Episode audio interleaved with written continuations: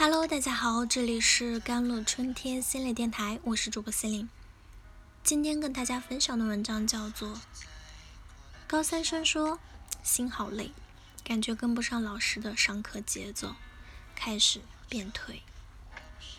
有一位听众来信说：“我觉得心里好累，一直都挺努力的，现在感觉跟不上老师的上课节奏，最近却开始变颓。”从来都没有像现在这样松懈过。很大原因是喜欢上了一个人吧，每天都像疯子一样的发说说，等着他那可有可无的点赞。这样的生活很没意思吧？我明白，却又走不出来。在日常生活的遇见他，我甚至都不敢打招呼。我知道很快就要各奔东西了，我们没可能。但我却开始依赖这种单相思的感觉。我很想同别人说说这件事，其实只要有一些许的权威，我便会觉得好受些。但我找不到那么一个倾诉对象，家长或老师，他们只会比我还急，把关注点投在影响学习上。之前有过几次沟通，但都只是让我的内心。更封闭，同学们，我朋友少，而且他们根本不会相信我暗恋着他的，所以只能伪装着，把自己所有的惆怅和烦恼都一个人吞下去。从你的留言中，我能感觉你的苦恼来自三个方面。首先，你正承受着高考和学习带来的压力；第二，你同时受着情感的煎熬。第三，你的苦恼没有人可以倾诉，没有人能理解。这三方面又都相互影响，情感的困扰会严重影响到应对高考的学习状态。无人倾诉和理解，让你的情感困扰得到化解。这三者形成负性的循环，让你感觉到累，甚至有点颓丧。但你其实又不甘心于这样的状态。我们先来看你正承受的高考和学习压力。你说成绩三年多了一直没起色，但从来都没有像现在这样松懈过，说明你一直在努力。很想了解你说的没起色具体指什么。有时候，当我们用很概括的词语去描述自己某些状态的时候，就会引发出我们消极的感受。当我们更具体、更准确的去表达时，才有可能更客观的看待自己。同时，我也想了解是什么让你一直在努力，这种努力曾带给你什么样的感受？如果努力一直没有效果，可能我们早就放弃了。能坚持到现在，说明你的努力还是在起作用的。在学习上，你也认识到。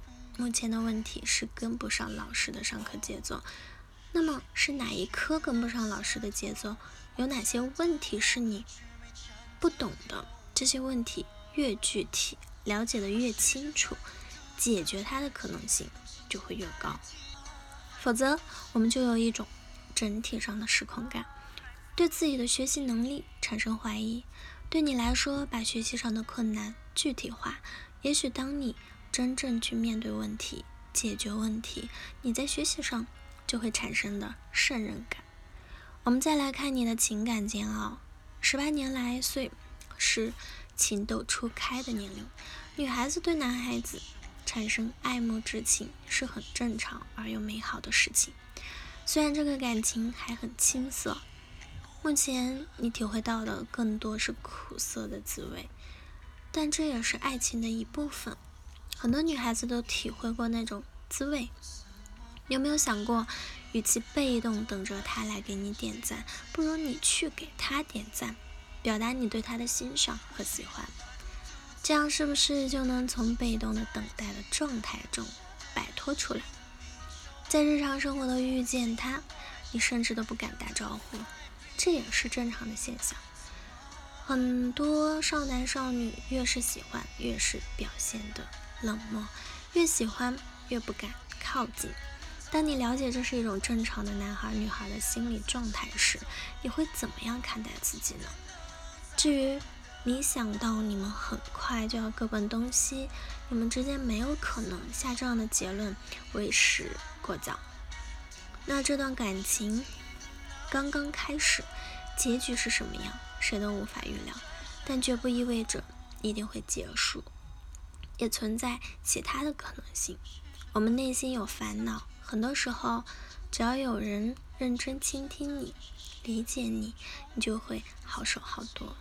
但当你这样去做的时候，你没有得到你要想的倾听和理解，反而是感受到的是来自老师或者家长的焦虑、同学或者朋友的忽视。这不仅没能缓解你的困扰，反而增加了你的痛苦。在尝试解决困扰的过程中，你遇到了挫折，但你内在有一种力量，坚持寻找更适合你的方式去摆脱困扰。如果这样的帮助还有限的话，找专业的心理咨询师与你一起去面对困扰。在这个过程中，你可能会更多被理解的体验，以及看待问题的不同视角。也许你能从问题中看到你的。资源，从困扰中发掘你的潜力。好了，以上就是今天的节目内容了。咨询请加我的手机微信号：幺三八二二七幺八九九五，我是 C e l i n e 我们下期节目再见。